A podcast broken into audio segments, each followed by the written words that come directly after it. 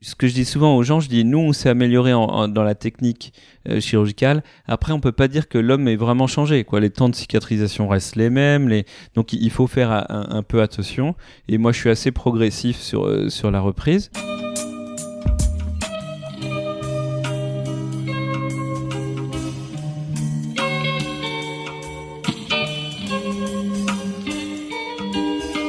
Bienvenue à tous sur Et surtout la santé, votre podcast lyonnais décortique des sujets de santé avec des spécialistes, avec des sportifs professionnels et parfois avec des patients aux histoires extraordinaires.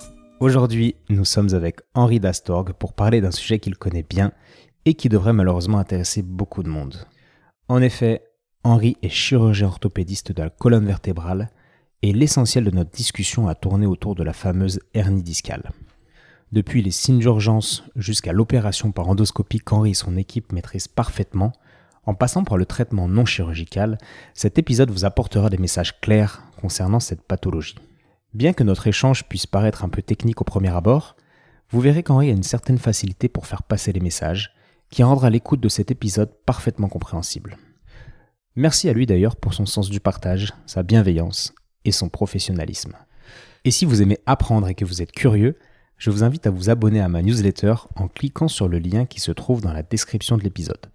Dans cette lettre mensuelle, je vous partage les coulisses du podcast et de ma vie en général, mais aussi des cas cliniques et des sujets de réflexion tirés de mes lectures et autres explorations. Enfin, sachez que vous pouvez écouter et surtout la santé gratuitement, car les épisodes sont sponsorisés par ma formation Ostéo et Sport, qui est une formation destinée aux ostéopathes qui ont pour objectif de devenir meilleurs dans le domaine de la prise en charge du patient sportif. En participant à cette formation, vous devenez également membre à vie d'une communauté privée que j'anime, dans laquelle vous trouverez des cas cliniques, des lectures et une énergie globale qui vous tirera vers le haut. Pour avoir plus d'infos concernant cette formation, envoyez-moi simplement un email à etienne.bulidon.gmail.com et je vous enverrai le descriptif complet du programme. En attendant, on se retrouve tout de suite avec notre invité du jour, Monsieur Henri Dastorg.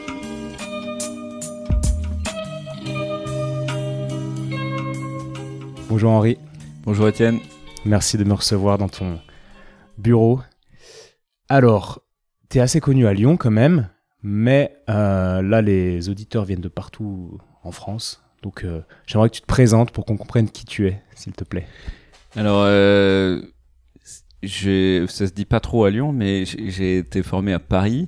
Euh, ma famille vient de Normandie. On a grandi à Paris, fait nos études à Paris. Euh, l'internat là-bas où euh, j'ai euh, rencontré l'équipe de Pierre Guigui, de, Jérôme Alain, qui, euh, de Duc Pascal Mousselard et Jean-Yves Lasnec, gros, grosses écoles de chirurgie du rachis, et j'étais pas très prédestiné à faire ça, et puis ça a vraiment été des rencontres qui m'ont fait faire ça. J'ai après fait un, clinica de colonne vertébrale à, l'hôpital Beaujon à Paris, et puis après un deuxième à Cochin. Et puis euh, j'ai rencontré Marc euh, Chatkowski et Vincent Fier qui m'ont euh, qui sont assez connus et qui m'ont proposé de venir les rejoindre à, à, Santi. Tous les chirurgiens de Santi aussi étaient des gens de, notre univers, hein, de, la chirurgie orthopédique, assez investis dans l'académique, dans, l'enseignement. et du coup, je suis venu m'installer à Lyon avec ma famille il y a bientôt 9 ans et c'est vrai que c'est une grande joie, une grande joie de, de rencontres hein, et, je grande joie de travail en équipe et, du coup c'est vrai que j'ai voilà j'ai une chance de, de m'être mêlé à un collectif et un collectif qui est stimulant qui, qui nous a fait euh, faire plein de nouveaux projets euh, et qui font qu'effectivement on, on, voilà, on a toujours des idées pour essayer de, traiter les gens, de les accueillir un peu mieux, d'essayer de, trouver euh, comment euh, essayer d'améliorer un peu euh, notre spécialité.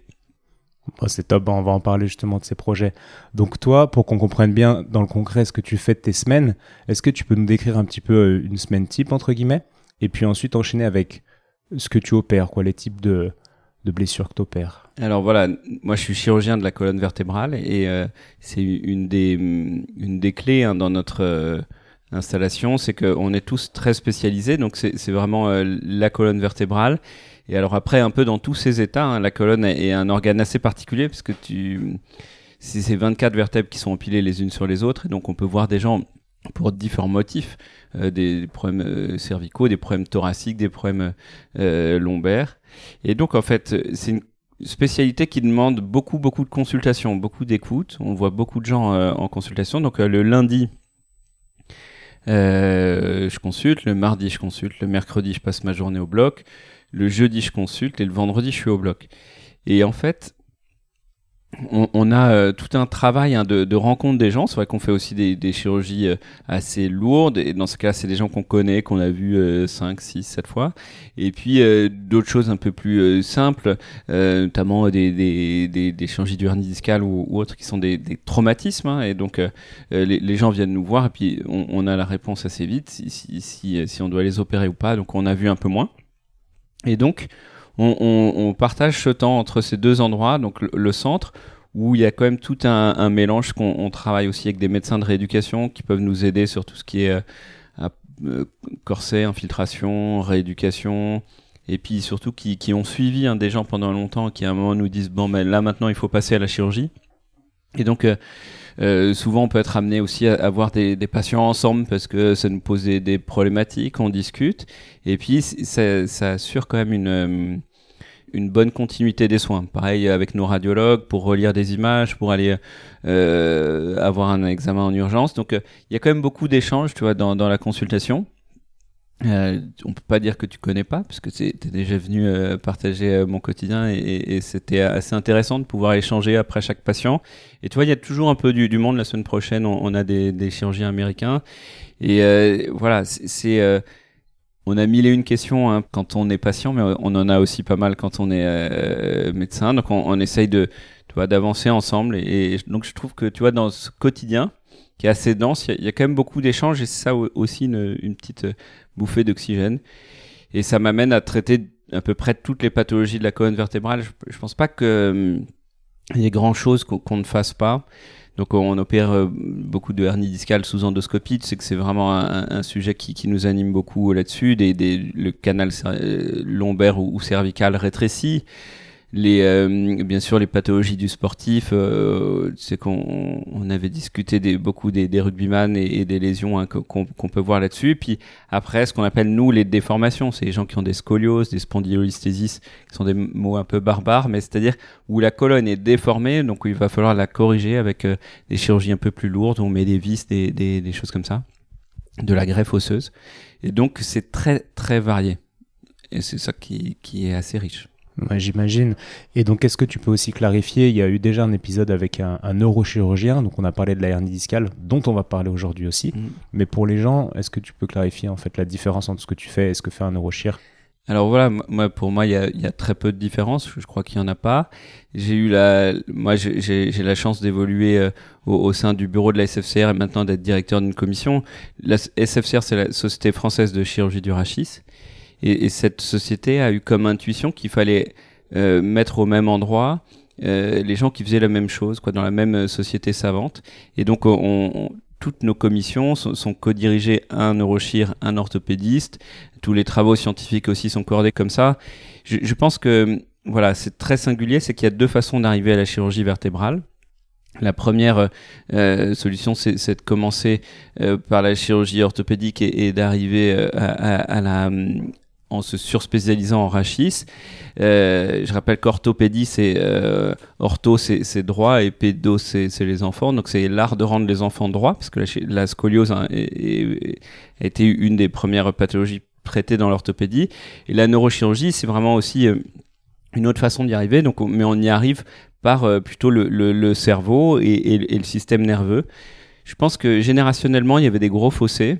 Et aujourd'hui, je, je, pense dire qu'on on est euh, euh, vraiment euh, assez équivalent. Après, c'est toujours pareil, quoi. Tu, tu peux parler français en étant français ou belge. Je pense qu'après, finalement, c'est à peu près le même français, non?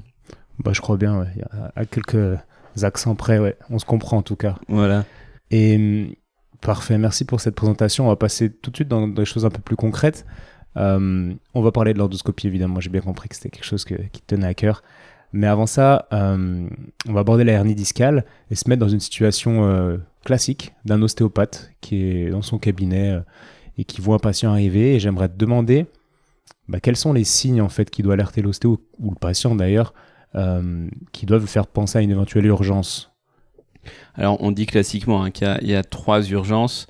La première urgence, c'est le déficit moteur. Donc classiquement, on, va dire que euh, on fait marcher les gens sur les pointes, sur les talons, mais ça, ça va être pour les, vertèbres, euh, quoi, pour les racines L5 et S1. Donc c'est pas toujours vrai. C'est-à-dire que par exemple sur une hernie discale en 3-4, on peut avoir plutôt une, paralysie du quadriceps. En L, 2 L3, ça dépend après la, la pathologie est foraminale, mais en, gros la perte de force. Et la perte de force, en général, c'est pas toujours euh, évident. Parce qu'à des moments, les gens sont tellement douloureux qu'ils ont une inhibition motrice, tu vois.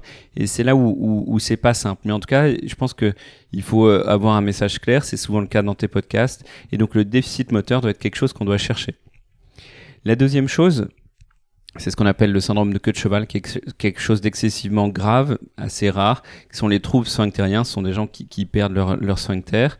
Pareil, c'est compliqué parce que les gens peuvent être aussi sous, morphine ou avec la douleur, si tu veux, tout ce qui est manœuvre d'hyperpression type Al-Salva, euh, c'est-à-dire l'exonération euh, quand tu vas à la selle, etc., peut provoquer ta sciatique. bon, bref, ça devient un, cercle vicieux euh, infernal. Mais nous, on, est capable de le savoir à l'examen clinique. Il vaut mieux nous envoyer quelqu'un pour une suspicion d'eux et puis on peut corriger le tir après.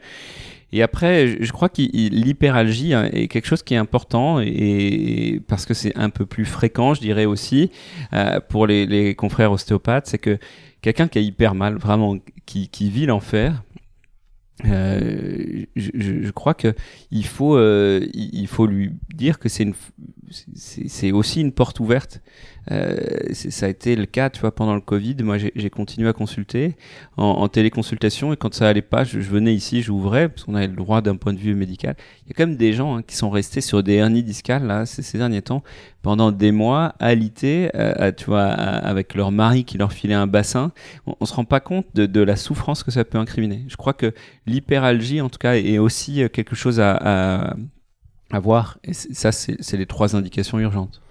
Merci. Du, coup, il y a plein de questions qui ressortent de ce que tu viens de dire. Et merci, c'est hyper clair. L'hyperalgie, au-delà de trois mois, je crois que je t'ai entendu dire ça quelque part. Au-delà de trois mois, il y a une justification de consultation avec un chirurgien, quoi, selon toi. Alors oui, oui, oui. Euh, c'est-à-dire que la hernie discale est une pathologie très particulière parce qu'elle peut guérir toute seule. Donc, euh, euh, bien évidemment, si en as une, si j'en ai une, c'est bien si elle guérit tout seul, hein, plutôt que d'être opérée. Après, le problème, c'est si c'est là depuis trop longtemps, mais au bout d'un moment, ton air s'abîme. Alors, ça dépend. Dans la littérature, on, on trouve pas mal de choses. Je, l'ai refait il y a pas longtemps pour euh, euh un, congrès à la Société française de rhumatologie. Et si tu veux, il y a, des, papiers qui disent qu'il faut pas dépasser 4 euh, à 6, 6 mois, d'autres papiers qui disent qu'il faut pas dépasser 6 semaines. Alors, il y a toujours un rapport bénéfice-risque quand on se pose la question d'une chirurgie. Je crois que c'était une grosse hernie qui te gêne vraiment depuis plus de trois mois. Euh, oui, c'est plutôt une indication de chirurgie. Et puis, on sait quand même que, que les nerfs gardent une mémoire et qu'on peut avoir quand même des, des, des, des neuropathies séquelaires, que tu aies été opéré ou non opéré, avec euh, tu sais, des, des troubles de sensibilité qui peuvent rester, ou des hyperesthésies, ou des choses comme ça. On ne sait pas faire repousser un nerf. Et donc, c'est vrai qu'il vaut mieux prévenir que guérir souvent. Moi, j'ai tendance quand même à, comparer la situation au fait d'avoir le doigt qui est coincé dans la porte. Et tu sais qu'au bout d'un moment, quand le doigt est tout noir, euh, c'est pas génial. Quand il est violet, faut se poser des questions. Et puis euh, voilà. Donc, euh, faut à trois mois, en tout cas pour moi, dans mon activité clinique quotidienne, avec de la littérature derrière, je, crois que c'est bien d'envisager une consultation chirurgicale. Merci pour cette métaphore, c'est ce que j'allais te dire, parce que je l'emploie souvent, du doigt coincé dans la porte, parce que ça, ça montre bien qu'il y a quelque chose d'irréversible. Une fois que le doigt est nécrosé, il va pas redevenir. Euh, il y aura jamais, jamais de retour à la normale. Et, il y a quelque chose d'assez similaire qui se passe au niveau nerveux. C'est vrai. Hein, et, après, on, le sait. Euh, c'est que le corps est assez bouleversant. Hein, c'est qu'on a aussi des capacités de récupération. Le seul truc, c'est qu'est-ce que tu maîtrises, qu'est-ce que tu maîtrises pas. Euh, Est-ce qu'il y a un moment où il faut pas prendre des décisions? C'est toujours pareil dans la vie. Hein, c'est difficile de prendre des décisions, mais quand on les a prises, en général, on est content. C'est après aussi beaucoup de choses que, que vous que vous connaissez vous dans vos activités euh, quotidiennes, tu, vois sur tout ce qui est la neuromodulation, les, les fascias et tout ça, tu sens bien que les trucs, ça doit glisser quoi pour pour que ça crée pas trop de douleur. Donc quand tu as quelque chose qui appuie et que ça glisse plus, euh, je, quoi, je, je sais pas, hein, je pourrais te retourner la question, mais vous, qu'est-ce que vous faites quand vous voyez euh, euh quelqu'un qui a eu une hernie discale avec une sciatique, tu vois? Ben, alors là, ça dépend parce qu'il y a plein de configurations. Admettons qu'ils viennent chez l'ostéo parce que c'est souvent le cas, parce qu'il a une hernie discale, c'est pas urgent, etc. le docteur lui a dit que bah, fallait qu'il prenne des médicaments et les médicaments ne le soulagent pas assez. Donc là, on va, on va regarder comment ça bouge. effectivement, on va essayer de, de lui redonner une sorte de capacité d'adaptation. Moi, j'ai en tête, tu vas me dire ce que tu en penses, que, et, la citation vient de Joël Remond, que les nerfs et les disques ou autre chose qui compriment, il me disait c'est comme un vieux couple. Au bout d'un moment, il y a une solution qui se. Il y a des compromis qui se font, et puis ça va. C'est-à-dire qu'on peut avoir un bon moment discal, le nerf qui se décale un peu, et puis en fait, euh, il, coopère. Et donc, le but de l'ostéo, ça va être de redonner une capacité d'adaptation au rachis lombaire en libérant la mobilité, que ce soit au niveau articulaire, facial, etc., musculaire, ce qu'on veut, mais sans le sang sous les mains. Et en fait, oui, on sent de la densité, on sent de la, de la perte de mobilité, de la restriction de mobilité. Et le but, ça va être de redonner cette mobilité pour que le patient puisse s'adapter au mieux et ensuite vivre avec sa hernie euh, pour le mieux. Je ne sais pas si je suis clair. Tu, l'es, mais je pense que ça appelle pour, pour euh, nous et puis pour les, les, gens qui nous écoutent une précision très nette. C'est que, en fait, souvent, les, gens viennent me voir et me disent Moi, j'ai trois hernies discales, ou moi, j'ai une hernie discale depuis 20 ans. Et alors, c'est là où, en fait, on a besoin de savoir de quoi on parle. Dire que nous, chirurgiens, quand on nous parle de hernie discale, on pense à un conflit disco-radiculaire, c'est-à-dire un endroit d'un disque qui claque et qui vient appuyer sur un nerf et qui donne une sciatique ou une cruralgie, quoi, la douleur du nerf comprimé.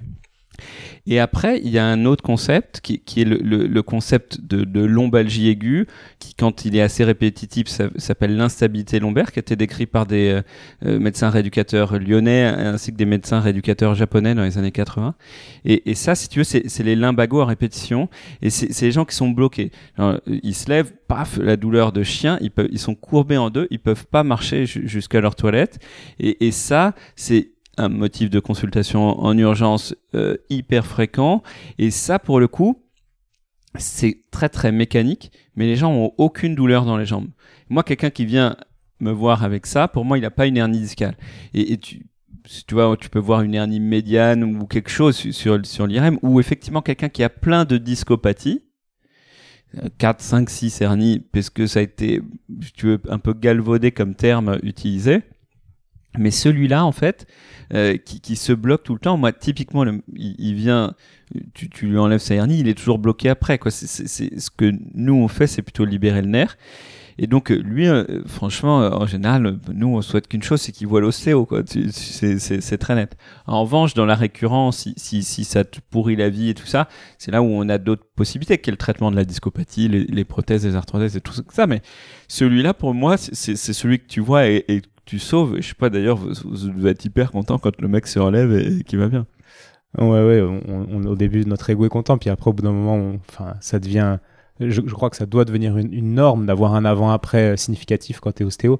Et puis. Euh, en revanche, je pense que tu peux, en, quoi, en, jouant un peu sur les fascias, etc., euh, tu vas changer un peu la, la, biomécanique intradiscale et faire en sorte qu'une hernie sorte. Et, et, je pense, nous, on en voit après manipulation des, des qui apparaissent. Et, et, ça, il faut savoir le dire aux patients, dire, bah voilà, si, si, a priori ça va aller. Si vous avez une sciatique après, quoi, rappelez-moi. Et, là, pour le coup, rentrez plutôt dans, dans le traitement médical de la hernie, euh, la cortisone, euh, des trucs comme ça. Tu vois, en, en, grande complémentarité, je pense. Exactement, et ça c'est important de le dire, comme tu dis, parce que des fois, nous, notre but c'est de libérer la mobilité, sauf que le corps se verrouille pour une raison. C'est-à-dire qu'il y a des, fois des zones à protéger, puis nous on redonne la mobilité, ce qui entraîne des décompensations, et oui, ça peut faire sortir, entre guillemets, comme tu dis, une hernie, mais, euh, mais oui, oui, ça faut être clair avec le patient, c'est sûr. Et comme tu le dis, euh, nous les patients, effectivement, sont pas forcément les patients avec la grosse compression radiculaire, etc., mais souvent avec des hernies médianes ou, ou, ou peu en lien avec, euh, avec des choses qui t'intéressent toi, quoi. Et c'est pour ça que c'est intéressant, c'est pour ça que je te pose la question, à quel moment ça va être important pour nous de savoir que c'est pas de notre sort. Donc euh, c'est ce que tu as dit quand il y a des déficits moteurs surtout, c'est ce que je voulais te faire dire. Mhm. Et, euh, et, ça aussi en tant qu'ostéo, je crois que c'est hyper important de ne pas laisser traîner, de pas dire ah oui oh non ça va revenir etc. et d'être bah, au courant de ces signes qui sont des signes euh, d'urgence quoi. Donc merci pour ces précisions. J'ai noté aussi une citation de toi euh, que tu as dit à un patient et qui est intéressante, dont on a déjà un peu parlé, c'est que l'hernie discale, elle se guérit toute seule. Et tu avais dit au patient, c'est comme une grippe. Je trouve ça assez symbolique, ça guérit tout seul. Est-ce que tu, peux nous parler de ces phénomènes de, résorption, etc., des, hernies? Alors, tu vois, probablement que c'est euh, un peu de la vulgarisation. Fa- Faudrait que je, bosse un peu si, je veux te donner tous les, les tenants et aboutissants. Mais je trouve que c'est le bon exemple. Tu vois, de la grippe, t'as l'impression que tu vas crever. T'as t'as 42 fièvre, tu veux plus te lever, euh, t'es tout mou et tout ça.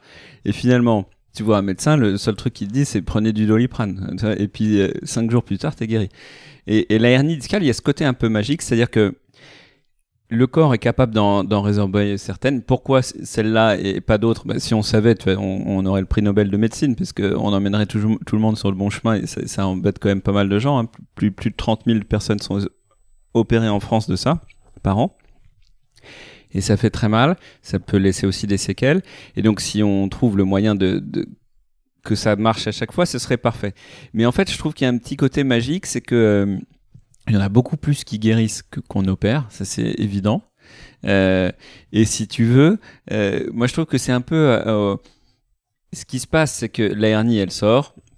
Et, que tu as des macrophages, tu as, toute une ribambelle de, de cascades inflammatoires, de cytokines, etc., qui vont aller euh, détruire ce morceau qui est pas au, bon endroit. D'ailleurs, quand tu as une hernie qui est exclue et migrée, elle guérit un peu plus. Elle, a en général une manifestation clinique assez bouleversante, très hyperalgique, voire des déficits moteurs. C'est comme si tu prenais un uppercut, tu vois, sur, sur la racine.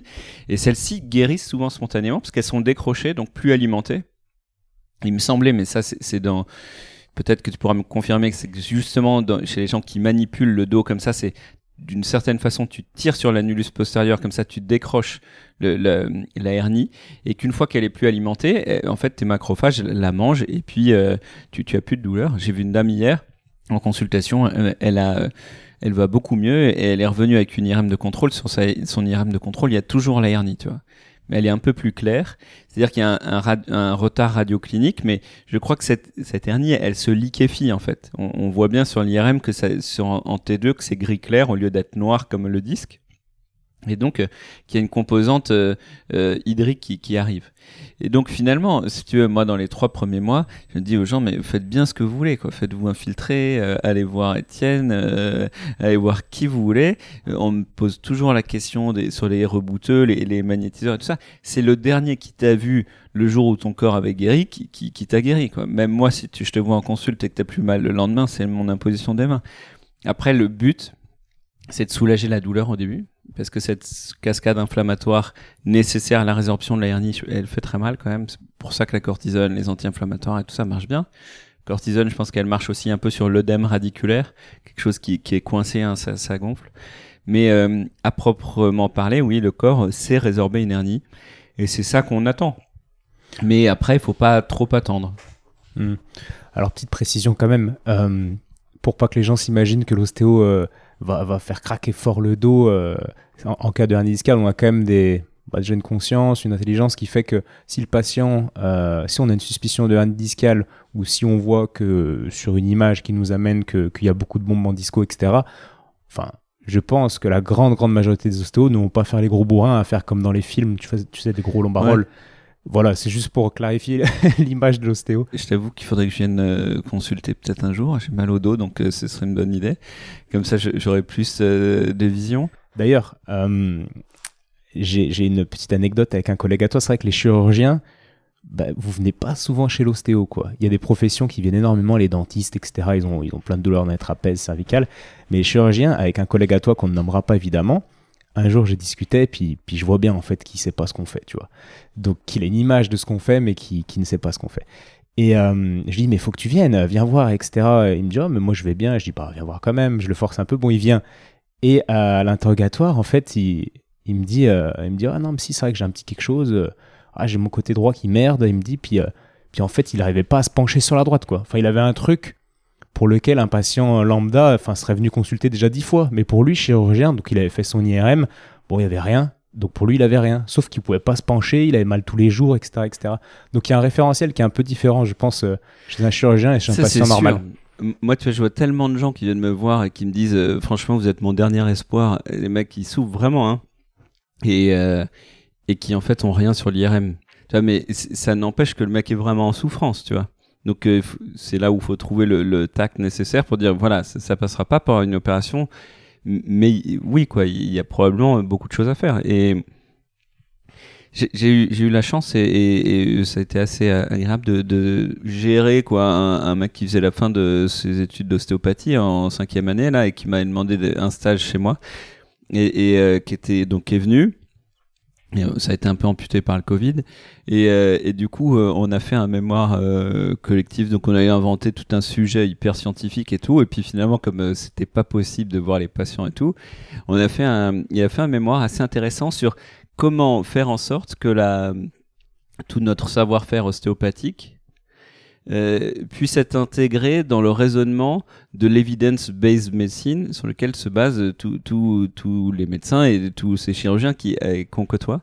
Et euh, c'est un mec qui est assez philosophe, Jean, et, et qui, qui a vraiment euh, apporter une, une, pierre dans ce mémoire que j'essaierai de te le filer, qui est, qui est intéressante. C'est-à-dire que vous avez, vous, on vous transmet un savoir ancestral. il y a quand même beaucoup de choses que vous sentez dans les mains. Et donc ça, c'est quand même un petit peu emmerdant parce que ça, tu vois, moi, je peux pas le sentir ce que tu sens. Et donc pour le traduire sur un travail scientifique, c'est pas simple. Et euh, en tout cas, il a fait un beau parallèle, une ouverture qui est très intéressante. C'est que si tu veux, nous, parce qu'il est venu pas mal discuter avec Marc et moi, on, voit aujourd'hui des choses qu'on ne voyait pas grâce à l'endoscopie. Et notamment, tu vois, euh, sur une hernie, j'en opéré une hier, euh, qui, qui euh, c'était une urgence, il était hyper comprimé, et en fait, il avait mon aide opératoire me faisait remarquer, il y avait tout un réseau de toiles, tu vois, de, de tissu intradural, pardon, un, épidural, euh, qui, qui, qui faisait une toile d'araignée autour de nerf, et même quand tu as enlevé la, hernie, tu vois, il, il était pas, euh, c'était pas un nerf normal. Et donc j'ai tout coagulé, coupé ce, ce et, et, après tu vois la hernie qui, quoi, le nerf qui bouge et qui rebat et qui, et ça, je pense que c'est ce que vous sentez, ces fascias, je sais pas trop ce que vous sentez, quoi, des, des trucs. J'ai l'impression que c'est des, des, quand même des tissus qui bougent les uns sur les autres.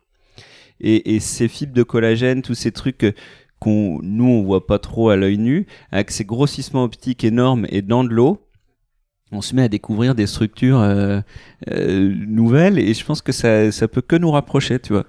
Mais je pense, ouais. Et, effectivement, on, sent des trucs avec les mains que, que toi tu peux pas sentir parce que tes mains sont pas entraînées, de la même manière que, que ton œil aujourd'hui est plus entraîné que l'œil, ton œil d'il y a 10 ans. Et, et c'est un peu comme un, un radiologue ou un médecin, tu vois, qui apprend l'échographie. En ce moment, il y a beaucoup de médecins qui, mm. ont, qui ont, leurs échographes.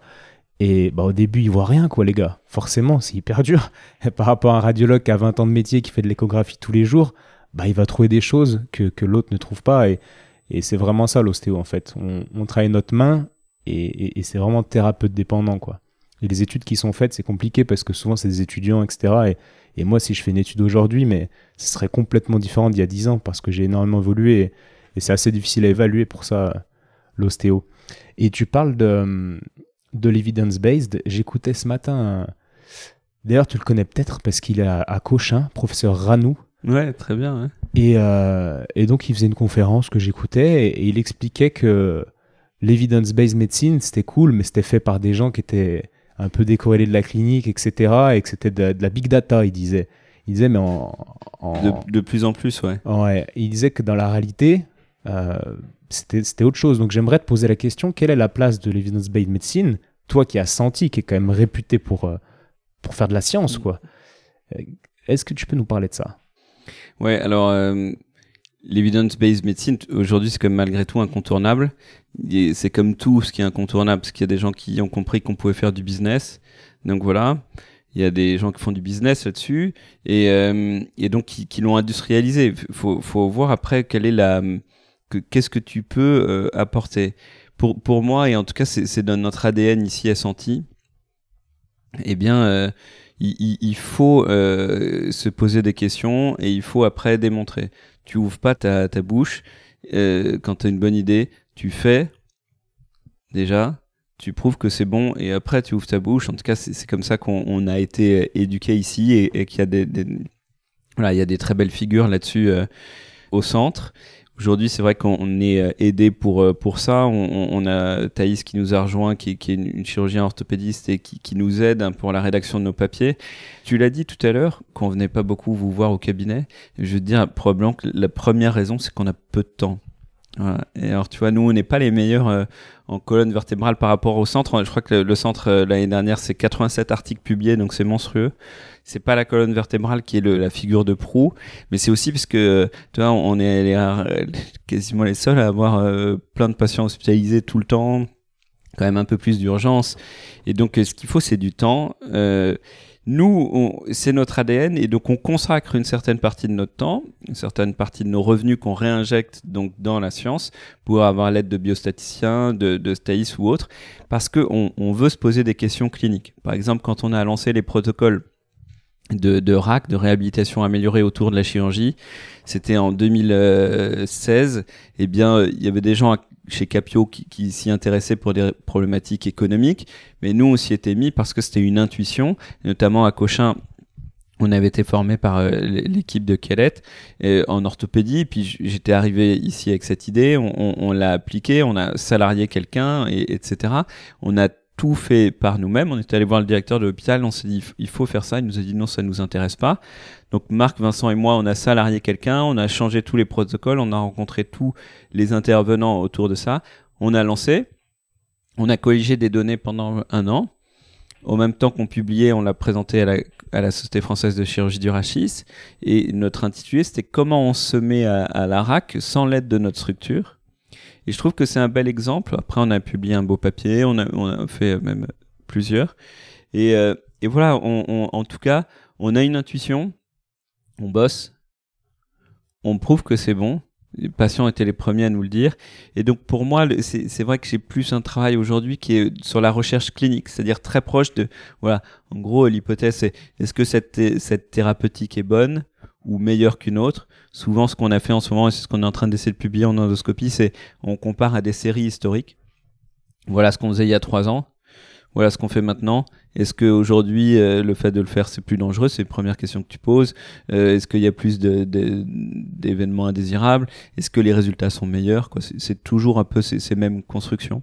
Ok. Donc Voilà. ça part d'une hypothèse, d'une idée, d'une intuition, tu disais. Ouais. Et après, Et, c'est en intention de traiter, c'est-à-dire que après, ce qui est très difficile, c'est la législation qui a autour hein, de, de- des données euh, patients, de, des, des acceptations, etc. Donc, euh, il, il faut- nous, on fait quand même beaucoup d'études en intention de traiter, c'est-à-dire que tu ne changes pas le protocole qu'ils auraient quoi qu'il arrive.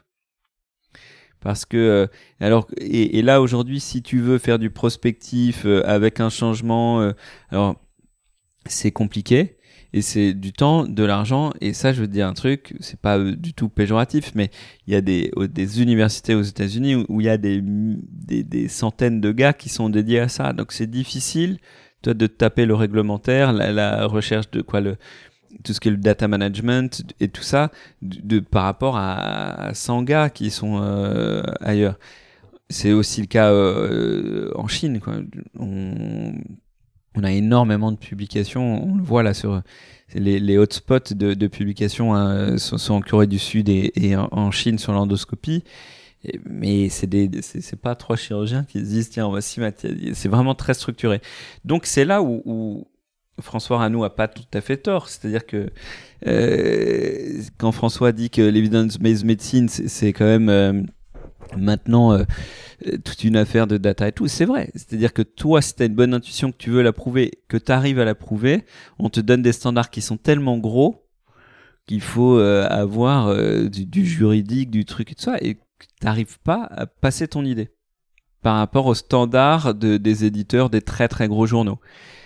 Après, il y a des gens comme euh, Bertrand euh, ici qui, qui arrivent à, à, à contredire ça. hein. Mathieu, Jean-Marie, ils sont quand même euh, voilà à l'é- à l'épaule aussi. Ils, tu vois, ils, ils ont, ils prennent des topics, ils y arrivent et avec une, une force de, de, de travail qui, qui est assez bouleversante. ouais.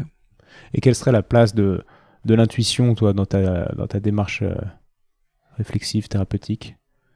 Ouais, tu vois, typiquement, pour, pour moi, c'est pas éthique de faire de la chirurgie en double aveugle. Tu vois. Donc, euh, je vais prendre Étienne et puis le patient d'après, je vais tirer au sort pour savoir euh, lequel aura euh, l'endoscopie. Tu vois, nous, quand on s'est mis à l'endoscopie, on a eu une intuition assez, quand même, précoce, je dirais. Mais on, avait fait la vidéo, quoi, on avait fait toute l'analyse de la littérature. On savait que c'était une technique qui, en Asie, en Allemagne, etc., se posait, quoi, comme question de savoir si c'était pas mieux que ce qu'on faisait nous.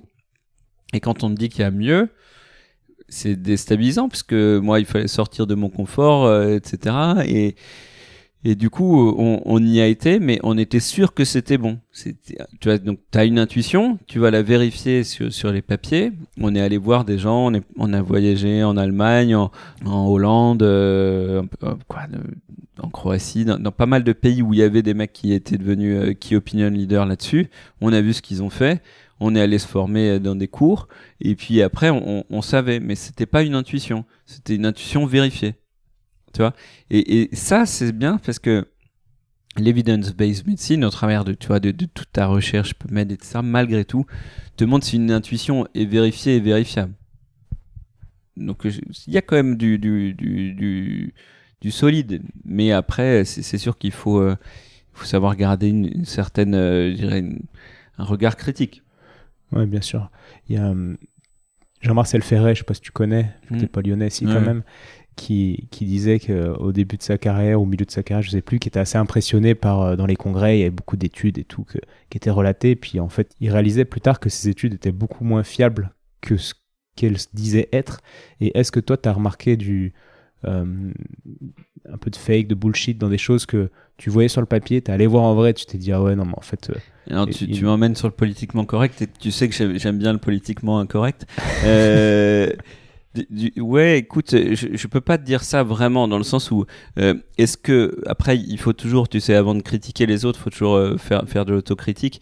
Oui, moi ça m'est arrivé de manquer de méthode, ça m'est arrivé de manquer de rigueur.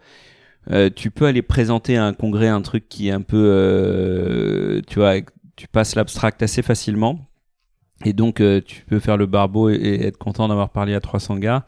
Après, je trouve que sur l'édition et la, publication, c'est beaucoup moins facile d'aller euh, d'aller le mettre dans un journal et donc dans ce cas-là donc tu te dis bon bah c'est bon euh, j'ai fait j'ai cassé la baraque à tel congrès je vais le publier et puis euh, là tu te fais rattraper par la patrouille qui te dit attention moi je me méfie beaucoup des mecs qui parlent trop quoi après, le meilleur impact factor, hein, c'est probablement Paris Match ou TéléZ. Hein. si tu arrives à faire un article sur les hernies discales là-dedans, t'es, es, le roi du pétrole. Après, je sais pas comment, mais il, il choisit jamais les, les meilleurs. Quoi. Ouais, ouais. J'imagine que hum, c'est une stratégie comme une autre. pour certains chirurgiens, il y a ce, ce, ce, jeu-là dans, le monde de la santé, de la chirurgie? Non, je, pense, va être je pense pas, mais c'est un petit peu... Euh, euh, il y a peut-être... Euh, on est peut-être un peu recruté par des profils particuliers. Je pense que peut-être que l'orgueil à des moments peut t'animer, toi. Moi, je suis, j'étais hyper fier de dire à mes enfants ce matin que j'avais parlé à un mec dans un micro euh, dans mon bureau.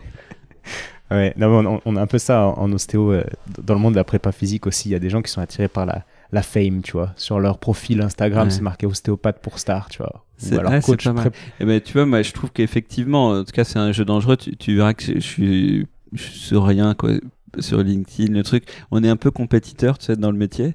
Et donc, euh, si, si je commence à, publier un truc sur, euh, je sais pas quoi, LinkedIn, euh, Instagram ou ce que tu veux, comme je voudrais tout déchirer, toi, j'y passerai 24 heures, je pense. Mais je, crois que le, le, cœur de notre métier, c'est quand même d'être au lit des patients avec eux, passer du temps et tu, tu peux pas être euh, partout. C'est comme dans ta famille ou dans ton couple. Hein. Si ta femme te voit tout le temps sur ton téléphone, en général, elle, finit par te faire la gueule. Et, et euh, du coup, c'est un peu près pareil. C'est-à-dire que si tu es en train de publier sur LinkedIn tout ce que tu fais, chaque intervention, moi, ça me fait marrer parce que on, a fait quand même beaucoup, beaucoup d'endoscopies. Et on, quoi, tu sais, il y, a des commerciaux ou des gens qui passent qui disent Ah oui, j'ai vu que machin s'était mis, que les mecs, euh, ils publient chaque cas, tu vois. Donc, euh, c'est vrai que si on avait publié chacun de nos cas, je pense qu'on aurait des, beaucoup, beaucoup de, de publications sur les réseaux sociaux. Le, le, le cœur du métier, c'est d'être, bien sûr, avec nos patients, mais c'est aussi de partager, tu vois, ce qu'on fait là aujourd'hui et, euh, de partager ensemble. C'est euh, important que, que, que, nous, communauté chirurgicale, on soit pas à garder ce qu'on sait faire pour nous-mêmes, qu'on qu'on qu'on s'upgrade. Le, le but est, est, est, tous se rendre un peu meilleurs, tu vois, pour que euh, on, on, se rassure. C'est un métier qui engendre quand même du stress, de, des inquiétudes, et donc si la communauté te tire vers le haut, te rassure, te dit bon ben vas-y, c'est possible, euh, vaut mieux aller vers ça, c'est moins voilà, parce que après le patient, euh, le chirurgien est le plus malheureux quand il y a une complication, c'est sûr. Et donc, euh, ce qu'il faut, c'est faire en sorte de, de voilà, de, pouvoir bien travailler au mieux pour les gens. Ouais.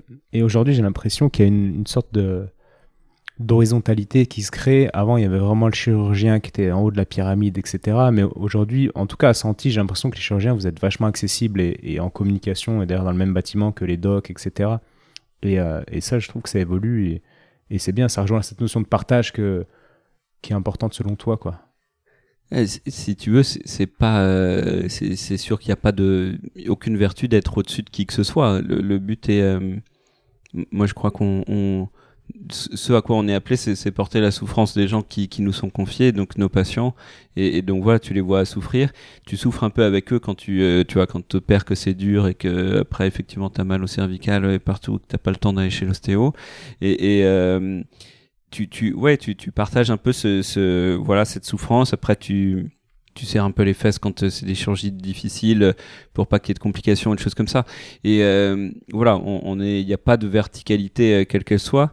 C'est aussi l'intuition du centre, comme tu le dis, après qu'on on soit tous dans l'échange pour pouvoir résoudre des problèmes ensemble. Quoi. Clairement. Et, tu disais l'autre jour que.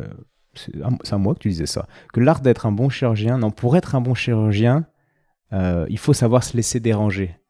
Tu te rappelles quand tu me disais Ouais, ça? c'est possible. Ouais. C'est intéressant. Parce que ça, je trouve que ça, ça, ça vous rend accessible. On a un peu l'image du chirurgien inaccessible, mais en fait, il faut être accessible selon toi pour. euh, Si tu Pour veux, la le, suite. le- probablement qu'un un danger toujours, hein, c'est euh, bah, c'est le star system. C'est c'est le cas hein, pour pour la hum, pour la publication, etc. Pourquoi tu fais les choses? Euh, Est-ce que tu les fais pour toi ou pour l'autre?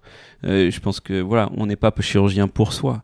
On n'est pas, tu vois. Je, pense que ça a fait plaisir le, jour où j'ai soutenu ma thèse à mes parents, tu vois, qui qui euh, qui m'ont tout donné, tu vois, d'être là, de voir que j'allais avoir un beau taf et, mais fondamentalement, ce métier, tu le fais pour l'autre. Et donc, si une fois que tu es arrivé chirurgien, tu te dis, bon, bah voilà, mon programme opératoire est plein, c'est bon, je réponds plus au téléphone, bah, tu, tu, tu vois, tu te dis, je suis un monstre, bah, c'est un peu dur, quoi. C'est que, en fait, y a, on te dit, ouais, il y a des mecs qui sont, moi, chaque fois qu'on parle d'un chirurgien, on me dit toujours qu'il est bon, donc tant mieux. Et, et euh, mais finalement, on a tous appris. Tu m'as dit que tout à l'heure, vous aviez appris à poser les mains et sentir ce qui allait pas. Nous, on a tous appris à faire notre métier. Je pense que la, la formation française, c'est une formation solide. Donc finalement, on est tous plutôt bons. Mais après, c'est sûr que si tu veux pas te laisser déranger, tu remplis pas ta mission première qui, en fait, on, t'a donné cette capacité d'opérer les gens. Maintenant, il faut que tu le fasses. Donc, euh, si tu veux pas te laisser déranger, c'est dur, quoi. Et donc, c'est hyper chiant pour ta vie de famille, pour tous, tu- vois, euh, pour la gestion de, ta secrétaire, tout ça qui, à des moments, euh, fatigue, qui, et, là, t'as un SMS, un coup de fil, et, et puis, il y a un mec qui est en train de se plier en deux, de, de se pisser dessus ou je sais pas quoi, bah, c'était pas prévu, bah, c'est pas grave, tu le vois, et puis après, euh, tu l'opères, et, et parce que, c'est quand même ça notre métier finalement c'est ça qui fait qu'on est bon peut-être bon dans les deux sens du terme d'un point de vue tu vois euh, spirituel et technique Ouais, justement, tu viens de finir avec le mot spirituel.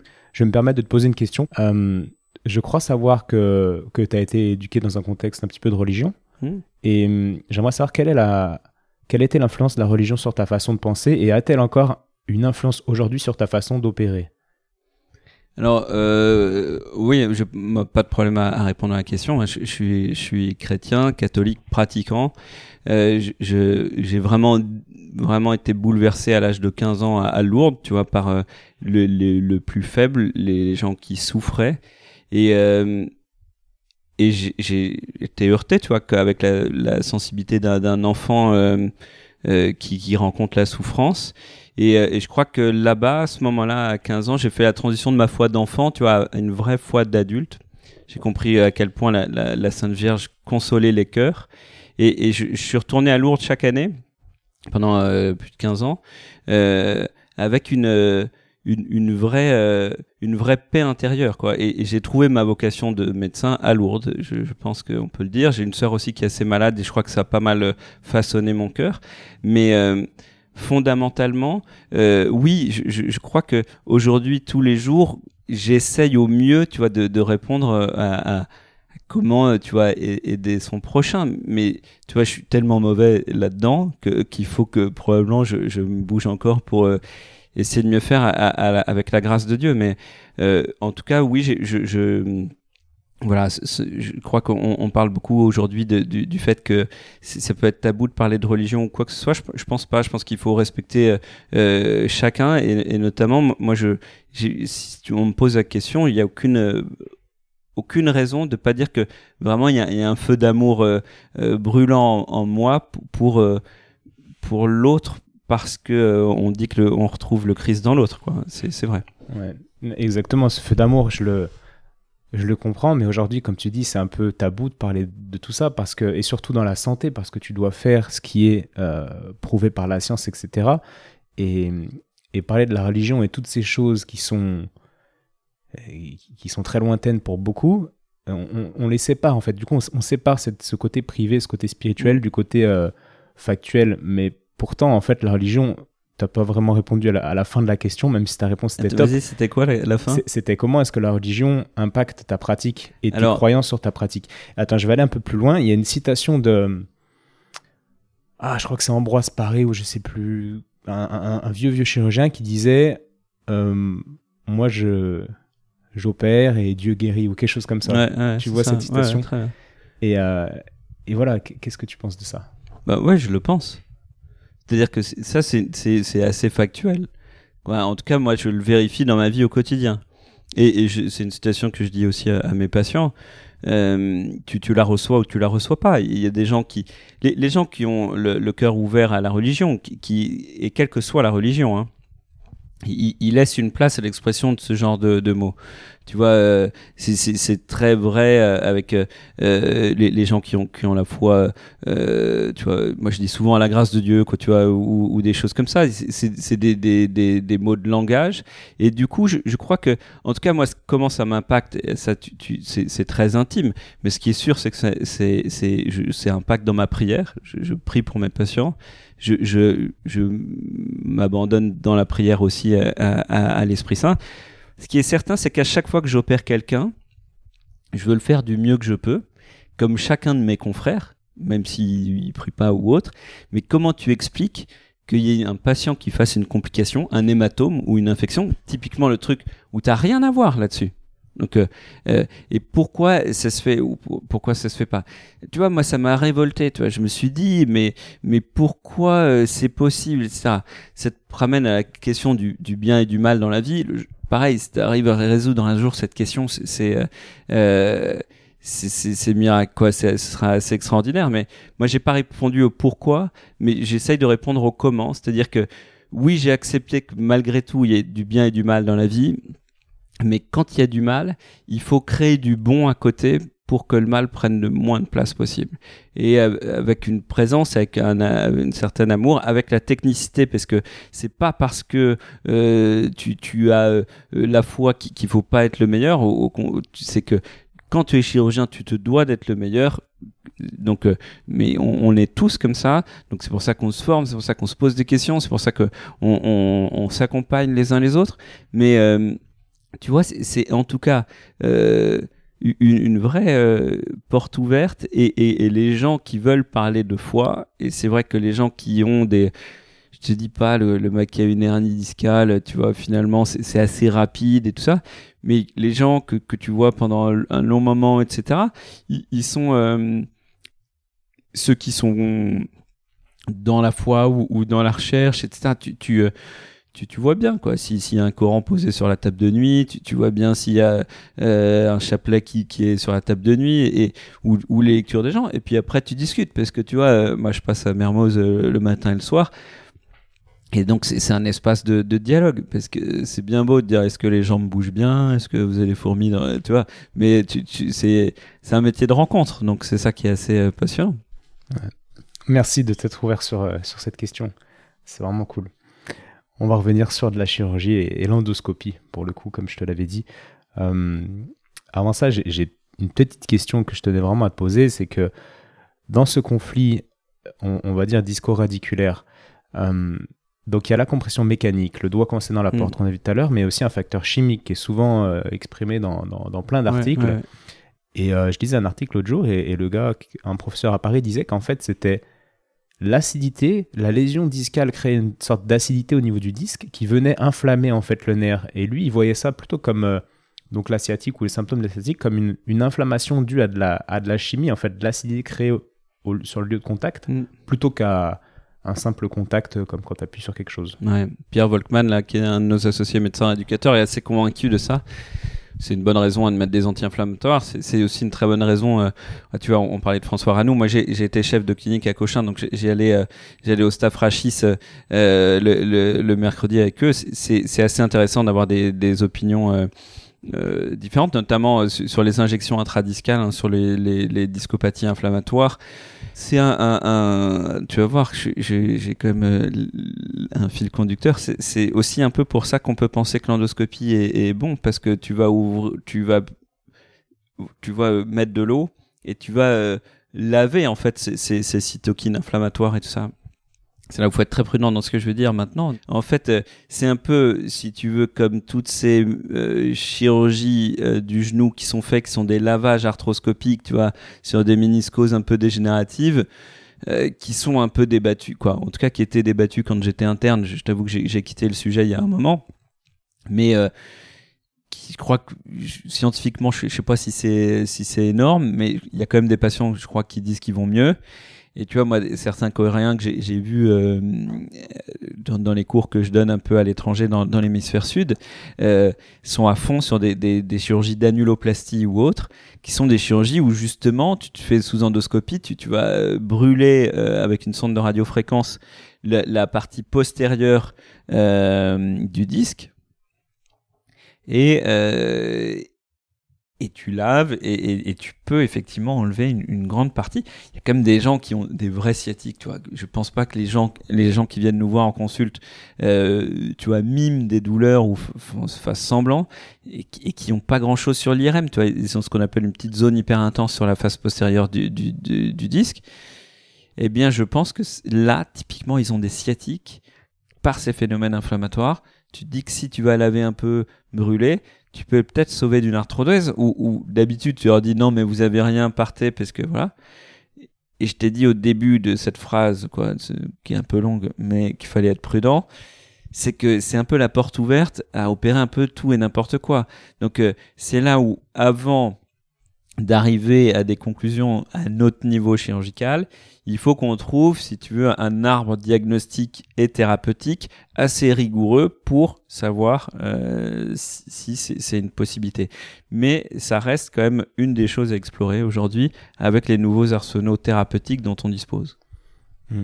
Ça rejoint une question que je me posais, comme tu dis, le c'est- de, suropérer peut-être, parce que moi, je me disais que l'endoscopie, donc déjà, je voudrais que tu définisses ensuite l'endoscopie pour que ça soit très clair, mais c'est beaucoup moins invasif que ce qui se faisait avant, etc. Et je me disais, au final, euh, le temps va peut-être euh, banaliser cette, pratique, en fait, vu que on récupère très vite, c'est vite fait, etc., c'est maîtrisé. Euh, peut-être que vous allez intervenir beaucoup plus que ce que vous faisiez avant grâce à ça. Donc, est-ce que tu peux nous définir l'endoscopie et peut-être enchaîner sur, sur cette question? Alors ouais, c'est peut-être à faire maintenant. En fait, je, je, je refais un, petit retour en arrière sur la présentation, et c'est que en fait nous, classiquement, on a un gros centre de chirurgie de la colonne vertébrale qui fait des chirurgies quand même assez lourdes, de la déformation, et c'est important de connaître notre background. Parce que tu vois, on n'est pas euh, venu à l'endoscopie parce qu'on est des chirurgiens qui aimons euh, euh, le commerce, qui aimons la com, qui aimons. mais c'est que on s'est rendu compte quand même que dans ces chirurgies lourdes, il y avait quand même aussi des complications. Ces complications, je te disais, on les porte avec notre force de, de, de, de présence auprès des patients, nos, nos, nos cœurs aussi. C'est dur, si tu veux. Et on s'est dit, à un moment donné, comment on peut remonter la chaîne et voir s'il n'y a pas aussi d'autres possibilités. Et, euh, et, c'est là où, où, où, c'est un, domaine d'ouverture. Et tu vois, on, on, j'ai entre guillemets converti des gens à endoscopie là. euh, C'était des, les responsables de, la société nord-américaine de chirurgie du rachis, à qui on donnait un cours euh, au Moyen-Orient, et, on, avait le même background. Ils étaient, et il y avait un type qui avait toujours fait de l'endoscopie avec nous. Et le fait que nous, tu vois, on ait exploré tout un pan de la chirurgie et qu'on arrive à ça, il se dit mais mec, vous avez, pourquoi vous avez switché? Alors pourquoi? Parce que l'endoscopie, en fait, ça nous permet de faire euh, la même chose, mais euh, de façon un peu plus sioux. C'est-à-dire qu'aujourd'hui, si on veut aller au P, quoi, avant, si tu veux accéder à un foramen, le plus souvent, il fallait faire une arthrectomie, donc c'est-à-dire enlever deux articulations de la colonne vertébrale pour aller euh, libérer un nerf sur tout son foramen. Donc tu crées une lésion pour aller en guérir une. Donc si tu veux, c'est un côté un peu frustrant. Et donc, on pouvait être amené ou non, ça dépendait un peu des écoles chirurgicales, à réparer ou, pas cette lésion dite de passage, soit en stabilisant avec des vis, grave des trucs, soit en laissant la nature faire. Et dans ce cas-là, si tu enlèves toute une articulation, ça peut entraîner une dislocation, une scoliose et tout ça. Et donc, euh, en fait, on a cette singularité dans notre métier de chirurgien de la colonne d'essayer de vouloir aller voir des nerfs qui sont quand même imbriqués au milieu de, de, plein de structures qui sont des structures stabilisantes, puisque la colonne, elle a pour but de tenir le corps et aussi de protéger ses nerfs. Et du coup, l'endoscopie te permet finalement de faire un geste plus ciblé. C'est vraiment, tu vois, la, frappe ciblée. Et au lieu, tu vois, d'aller euh, euh, sur une lésion tirée au bazooka pour te la traiter, eh ben, on va prendre un, petit fleuret d'escrime pour faire un, petit coup euh, moucheté juste à l'endroit où on veut. Et donc, pour ça, on utilise un petit tube de 8 ou 6 mm de diamètre. Dedans, tu introduis une caméra dans ce système de, caméra, il y a, de l'eau. Et du coup, si tu veux, euh, ça va te créer un espace quand même un petit peu mieux, parce que on, a beaucoup parlé d'échecs de chirurgie avec les phénomènes de fibrose, c'est-à-dire qu'il y avait de la cicatrisation qui se faisait à l'intérieur et qui probablement euh, diminue un peu ces, tu vois, ce, nerf qui a besoin de bouger par lui-même, quoi, cette espèce de péristaltisme ou le fait que les, les, nerfs euh, coulisses, si tu veux. Et donc, euh, l'endoscopie te permet, dans ce milieu aquatique, de faire moins de lésions et d'aller enlever ce qui, va pas. Et de ce fait, ça te fait, tu le vois de deux façons. Soit, si tu veux, en gros, c'est un stade de plus entre l'infiltration et l'arthrodèse ou la libération standard, ou si tu veux, euh, euh, finalement, pour moi en tout cas, ça nous permet de faire moins de chirurgie de stabilisation et, donc de c'est un peu bio si tu veux c'est de la décroissance c'est euh, c'est écologique. écolo exactement. Mais attends là il y a un truc qui, qui est pas clair du coup pour moi euh, c'est à dire que vous êtes peu à faire l'endoscopie pour la chirurgie de hernie discale euh, en, en, allez, admettons en Rhône-Alpes et admettons je vais voir un chirurgien à Bourg-en-Bresse. C'est pas je suis pas contre les chirurgiens de Bourg-en-Bresse mais je viens de là-bas. C'est pour ça que je donne cet exemple euh, qui n'a pas appris l'endoscopie, il va faire une voie, enfin, il va faire une, arthrectomie, etc. Il va faire des lésions de passage. L'arthrectomie, je t'ai pris un cas un peu extrême parce que c'est vraiment pour le foramen. Euh, mais malgré tout, c'est, euh, en fait, tu as une vision telle que, notamment sur le canal lombaire rétréci, avant, si tu veux, tu, tu avais cette vision d'hélicoptère et donc pour voir ce qu'il y a en dessous, tu as besoin de faire beaucoup, beaucoup, quoi. Tu te fais beaucoup de place. Alors que maintenant, on se rend compte, quand on voit nos IRM post-op d'endoscopie, qu'on a enlevé juste le nécessaire à l'intérieur. Et euh, après, l'evidence-based medicine te dit que du coup, il y a moins de, il moins de risques d'infection, moins de risques de fuite de liquide céphalorachidien, etc. Alors, tu dis Bourg-en-Bresse, il me semble qu'il y a un, un, neurochirurgien qui fait de l'endoscopie là-bas. Donc, euh, c'est peut-être un, bon exemple. Il s'y est mis, je crois, il y, a, il quelques temps et je pense qu'il le fait bien. Euh, il y a, si tu veux, un, oui, aujourd'hui une disparité qui est nette sur le territoire. Je, je pense que euh, elle va changer. On organise euh, ici la euh, une journée euh, nationale d'endoscopie pour la Société française du rachis et, ça euh, je l'organise à Lyon le 13 octobre. Je suis, je suis bien content et j'espère que si tu veux ça va fédérer pour les gens qui se posent des questions etc mais aujourd'hui il y a une disparité. Il faut comprendre un truc c'est que il y a une problématique économique énorme là-dessus. C'est que aujourd'hui si tu demandes à un hôpital de s'équiper en endoscopie tu vois ça lui coûte tant euh, alors qu'aujourd'hui, il fait de la hernie discale qui lui coûte zéro. Parce que pour une hernie discale, il faut aucun matériel. Et donc, c'est ça qui nous a limité beaucoup. Et, notamment, tu, verras, il y a beaucoup de gens qui font de l'endoscopie, euh, ce qu'on appelle biportal, qui, est un dérivé de l'endoscopie. Et, parce que économiquement, ils n'ont pas pu s'équiper avec de l'endoscopie uniportale. Et, du coup, si tu ils utilisent des, endoscopes et puis des, instruments un peu dérivés de, tout ce qui est arthroscopie du genou. ce qui est une bonne intuition. Moi, ça me dérange pas du tout. Ce que je veux, c'est que les gens fassent ce virage de l'endoscopie. Après, je trouve ça un peu dommage parce que fondamentalement, quand on discute, eh bien, ce qui fait quoi L'avantage de l'endoscopie, tu, vois là, il y a un endoscope devant toi, eh bien c'est que tu vas mettre des tout petits instruments, tu vas avoir des tout, tout ce qui est dédié et donc qui va dans ce sens. Alors que si tu prends une grosse pince à disque, la même que celle que tu avais à ciel ouvert, tu, tu, optimises pas tout ça. Mais le problème, il est, économique en France. Du coup, moi, quand j'étais euh, euh, au bureau de la SFCR, j'ai instruit un, tout un, une demande, si tu veux, de codage pour l'endoscopie à partir du moment auprès de l'ARS et de la haute autorité de santé, pardon. Et donc, ils ont euh, bien reçu le dossier, ils nous ont donné un avis favorable. Euh, ça, c'était il y a un an. Donc, c'est toujours un peu long après administrativement parlant, mais si tu je pense que quand on aura un coding en, regard, euh, ben, les établissements de santé auront peut-être moins l'impression d'y de, de, perdre et qu'on va pouvoir équiper tout le monde. Il faut comprendre que les chirurgiens sont plutôt, tu vois, ils cherchent des alternatives avec ce, ce biportal et autres pour y aller parce qu'ils ont plutôt la bonne intuition. Après, on n'est pas forcément aidé par nos structures qui nous disent pas euh, c'est all-in. Euh, parce que tu vas voir ton directeur, tu dis voilà, j'ai les besoins de médecine, c'est euh, c'est mieux. Et le mec dit oui, très bien. Aujourd'hui, vous en faites combien? Bah, J'en fais 100. Et demain, vous en ferez combien? Bah, 100. Et, oui, mais moi, je gagne moins. Bah, je dis attends, tu gagnes pas moins. C'est-à-dire que tu gagnes toujours c'est ta marge qui change. C'est quand même différent. Le problème, c'est que euh, si tu veux, euh, c'est euh, voilà. Aujourd'hui, il faut qu'on on, ait passé ce, cet obstacle économique, mais franchement, sans, sans, rire, pour les, les grosses boîtes, la France, c'est qui a un système de santé magnifique, est quand même compliqué parce qu'il y a des remboursements qui sont comme on, on, soigne tout le monde, ce qui est merveilleux, bah, les, les codifications sont pas monstrueuses et du coup pour les industriels étrangers venir en France c'est un peu plus dur.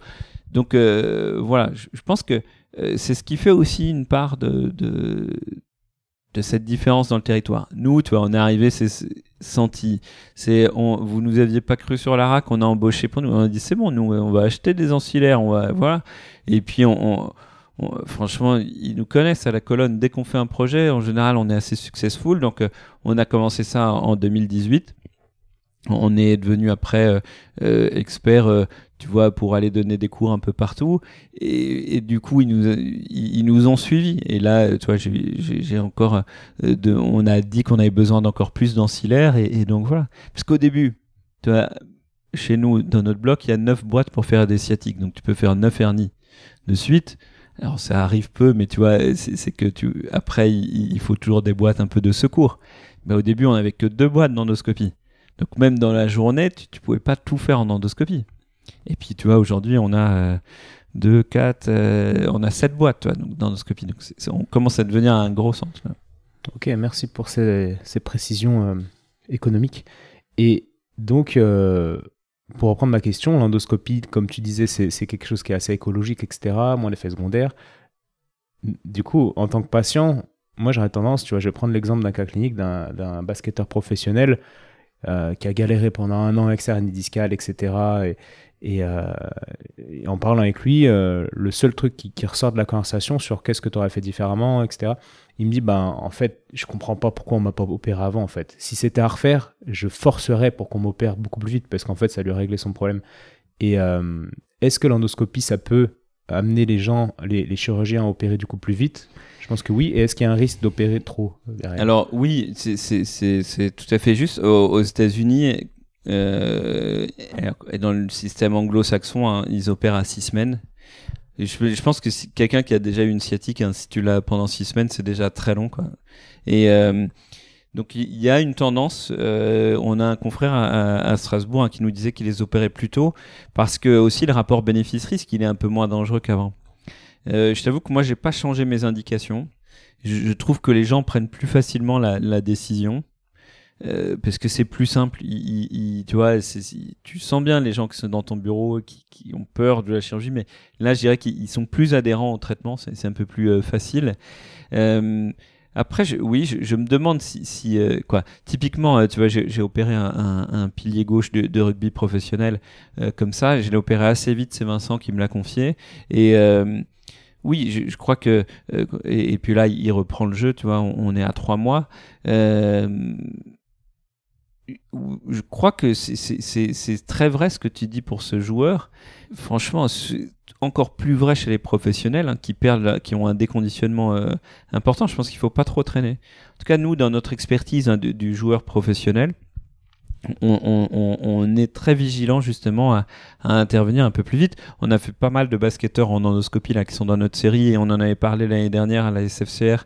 On avait fait euh, justement un, regard bien euh, euh, centré sur les, professionnels, quoi, les sportifs professionnels et, notamment on, a cette intuition, c'est qu'ils reprennent encore plus vite en plus après l'endoscopie. Et d'ailleurs, pour la petite dédicace à, Vincent Fier, c'est lui qui avait opéré le gars dont je parle. Ok. Et d'un point de vue plus technique, deux questions encore une fois. Quels sont les facteurs de récidive suite à une opération de hernie? Et est-ce que, alors là je vais t'exprimer ce que j'imagine, c'est que l'autre fois, quand on, était en, opération, je crois que je t'ai posé la question, tu disais, mais si tu enlèves tout le, tout le noyau, si tu vas bien gratter de partout, et qu'au final, il n'y a, a plus le noyau, il y a juste peut-être le tour de l'annulus qui reste, il n'y a plus trop de risque qu'une hernie ressorte. Et euh, est-ce que c'est vrai, ce, ce que je dis là? Est-ce que, est que oui, tu peux ne pas gratter assez loin et laisser du noyau et, euh, et avoir de la récidive Est-ce que le fait de gratter complètement diminue la récidive, etc. etc. Alors là-dessus, ça a été assez étudié. Les facteurs de risque hein, de, récidive, il y en a, il y a des papiers, des papiers dans la littérature. C'est sûr que il vaut mieux pas être obèse. C'est un peu comme toujours. Euh, après, euh, moi, tu sais, j'ai je garde un, protocole en post-op qui est assez raisonné, notamment sur, la, position assise, sur le sport, le port de charge et tout ça. Euh, donc, euh, ce que je dis souvent aux gens, je dis, nous, on s'est amélioré dans la technique euh, chirurgicale. Après, on peut pas dire que l'homme est vraiment changé. Quoi. Les temps de cicatrisation restent les mêmes. Donc, il faut faire un, peu attention. Et moi, je suis assez progressif sur, sur la reprise. Après, quant à ta deuxième question sur le volume hernière enlevé, ça, tu vois, c'est l'expérience. C'est tout à fait singulier. C'est-à-dire qu'il n'y a pas de curtage discal euh, à proprement parler. Quoi.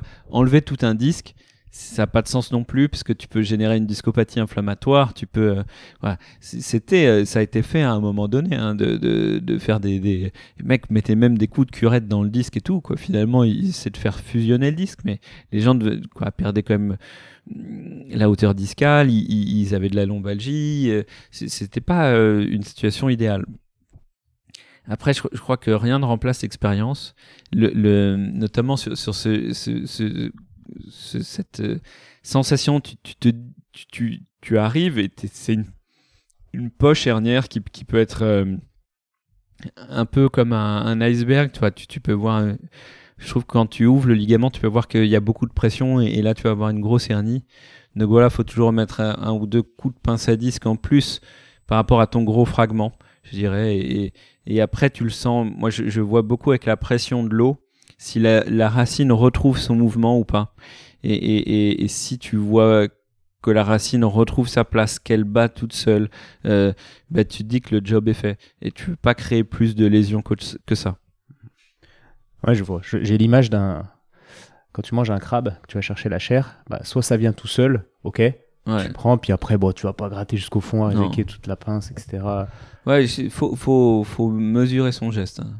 Ok, ok, ok. Et donc là, tu, tu parles encore de ce nerf qui, qui, qui, qui nage, ou je sais pas comment tu as dit, tout à l'heure, tu as employé le mot de péristaltisme. Et, et donc ce nerf, il... ouais, tu le sens qu'il est, qu'il est libre, qu'il Ouais, est tu le vois, ouais. fluide, quoi. Ah oui, tu le ça, vois, toi, pour le coup, ouais. Et, et, et ça, tu, tu, tu fais un petit coup d'hyperpression. Quoi, tu, tu vois, euh, dans l'eau, c'est assez net, tu vois, où tu t'arrêtes le, le flux, puis tu, tu vois qu'il qui reprend sa place. Tu vois un peu aussi les nerfs qui ont souffert, hein, tu, tu vois, qui sont violacés, qui sont. euh, tu, mais, euh, et ça, c'est c'est une bonne façon pour moi de savoir, euh, tu vois, si le job est fait. Ok. Et par exemple, euh, je t'ai envoyé quelqu'un l'autre jour, dont on dira pas son nom. Ouais. Est-ce que tu vois lequel- Ouais, quelle personne c'est? Ouais, ok. Donc lui, en fait, quand il m'a montré ces images, il me dit qu'il a été opéré. Moi, je croyais qu'il me montrait ces images d'avant l'opération, mais non. Enfin, il y a une récidive énorme de ce que j'ai cru voir. Comment ça se fait, par exemple que... que- Bah, c'est pas de bol, quoi. Tu vois, après, moi, je, je crois qu'il faut. euh, euh, il y a des facteurs mécaniques, tu vois. Moi, je me rappelle d'un médecin généraliste assez sympa là que j'ai opéré, tu vois. Il allait assez bien, tu vois. Il a fermé son coffre, paf, euh, récidive, quoi. Tu vois. Il y a, il y a des gens, tu vois, qui, qui, il y a des gens qui récidivent, euh, tu vois, en éternuant, euh, en allant à la selle, tu vois, ces manœuvres d'hyperpression, tu vois. Et puis il y a des gens qui récidivent en faisant l'amour, il y a des gens qui récidivent euh, euh, en se levant le matin. Il n'y a pas de, tu vois. Franchement, c'est un petit côté injuste. Alors, c'est injuste pour le patient, tu vois, qui, qui a essayé de, de tout bien faire. C'est injuste pour nous. On a bien fait notre taf et puis les gens récidivent. Moi, je le compare beaucoup. euh, J'espère pas être politiquement incorrect, mais à un cancer, tu veux. Il y a des gens qui ont un cancer. Tu, tu, tu fais une chirurgie ou une chimio et puis le cancer est réglé, quoi. Mec, tu enlèves la prostate et son cancer de prostate est réglé. Et il y a des gens, tu vois, qui vont avoir euh, le cancer avec la métastase osseuse, tu vois. Donc en plus, ils vont être opérés de la colonne vertébrale. Puis après, il y a le mec qui a des métastases un peu partout. Et en fait, voilà. Moi, pour moi, il y a la discopathie. T'as un disque qui est malade. Il y a plein de gens qui ont de la discopathie avec du mal au dos. D'accord? Après, il y a le mec qui a sa discopathie, qui l'a déchiré et qui fait sa hernie discale. Et puis, pour 80% des gens, tu fais une hernie discale dans ta vie, ça s'arrête là. Et puis, t'as des mecs qui ont la mauvaise maladie de hernie discale et qui récidivent après. Et donc tu les réopères et ils font de la discopathie inflammatoire et tu les arthrodèses, tu vois. Et c'est un continuum. Je, je, leur dis, tu vois, c'est pas vous qui faites mal. Après, je, pense, les gens me, me disent pas ça, mais les gens peuvent se demander si tu as pas mal fait la chirurgie, si, si, voilà. Non, en fait, c'est la maladie qui évolue. Il y a des disques qui sont plus atteints que d'autres, qui sont, on dit d'ailleurs que les facteurs de risque hein, d'imagerie de la hernie discale, ils sont bien identifiés. C'est un modique 1, donc un modique inflammatoire, donc un, disque qui jute, qui va pas bien. Le rétrolisthésis aussi, euh, quand tu, as la vertèbre qui, est mal alignée. Et donc tout ça, c'est quand même des facteurs exogènes, des facteurs anatomiques, des facteurs euh, probablement un peu génétiques. Et donc, euh, ouais, c'est pas de bol. Après, je trouve qu'on on a beaucoup dans la médecine actuellement euh, toujours une recherche de causalité. Euh, le nombre de gens moi qui me demandent de, de, dire mon avis contre l'expert et tout ça j'ai souvent euh, tendance à leur dire bah, le jour où l'expert viendra vous opérer je vous donnerai mon rapport d'expertise. Dans le sens où voilà chacun son métier mais la causalité en fait souvent on la sait pas. C'est pour ça que je te disais il y a des facteurs identifiés. Par exemple moi quand je vois des gens euh, avant une arthrodèse qui fument ou qui ont une obésité euh, avec un IMC à plus de 35 je leur dis ça c'est un facteur de surrisque de, de, de complications chirurgicales on peut agir dessus. Il faut que vous arrêtiez de fumer avant que je vous opère. Il faut qu'on essaie de vous faire perdre du poids. On se revoit dans trois mois. Vous allez voir notre diététicien et tout ça. En tout cas, tous les facteurs de risque que tu peux identifier, sur des chirurgies réglées, tu le fais. Sur la hernie discale, c'est difficile c'est une souffrance neurologique. Je te disais, il faut y aller plutôt à un, certain moment. Ne pas dire au mec, bon, bah, finalement, je, je, vous opère pas tout ça. Donc, euh, toujours mesurer en préopératoire le rapport entre les bénéfices et les risques parce que malgré tout, la personne dont on parle, il a un IMC à 31,2, euh, il a, euh, tu vois, c'est pas, il a, il a quelques facteurs de risque quand même. hein.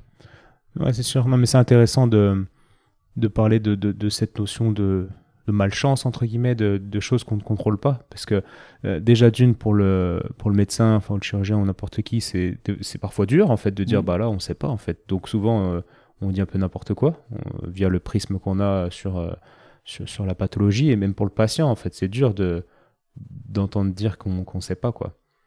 Et, et je trouve ça intéressant en fait, ce message de dire en fait accepter qu'on soit patient ou, ou médecin, il faut, il y a un truc qu'il faut lâcher et, et voilà accepter qu'on contrôle pas tout et qu'on comprenne pas tout quoi.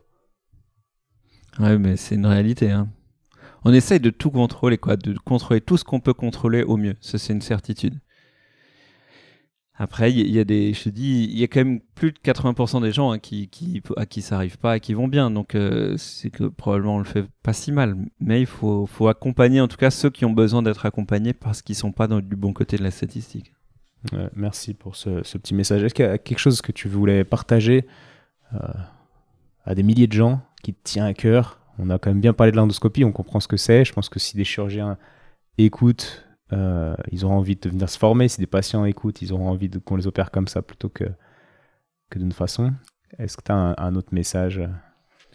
Ouais, tu vois, j'étais très content d'être euh, avec toi, c'était sympa. Euh, après, ouais, des messages sur la chirurgie de la euh, vertébrale et, sur euh, les patients, il y, en a tellement, tu vois. C'est, je crois que c'est, c'est une chirurgie qui est dure, exigeante, mais qui est aussi passionnante. C'est des histoires de vie. C'est un, bout de nous-mêmes hein, qu'on, y laisse. Donc, oui, j'aurais 50 000 trucs à te dire sur l'instabilité lombaire, sur, sur pas mal de choses. Après, on, est assez actif quand même, on, partage beaucoup via des cours et des choses comme ça, et via les, les, sociétés savantes. Donc, on peut que, en tout cas, euh, se dire qu'il faut continuer à, voilà, discuter, partager. Bon, c'est cool. Peut-être qu'un jour vous embaucherez quelqu'un pour partager sur LinkedIn et, Instagram pour le grand public. Faut, tu vois, faut, que je mûrisse. Mais euh, je pense qu'on a un nouvel associé, Xavier Castel, là, qui, est, de la nouvelle génération. Tu vois, il saura probablement euh, essayer de nous, nous, nous dépoussiérer un peu en tout cas, ouais, les messages sont bien passés. Merci à toi. J'étais vraiment content encore une fois de parler avec toi, comme d'habitude. Et puis, bah, à une prochaine. Ouais, salut, à bientôt. Salut.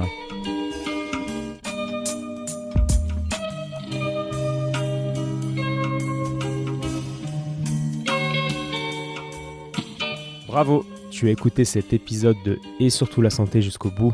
Donc pour booster ce projet qui a pour but de donner les meilleures infos possibles sur le thème de la santé, je t'invite à aller mettre 5 étoiles et un commentaire sur l'application podcast de l'iPhone de ton voisin.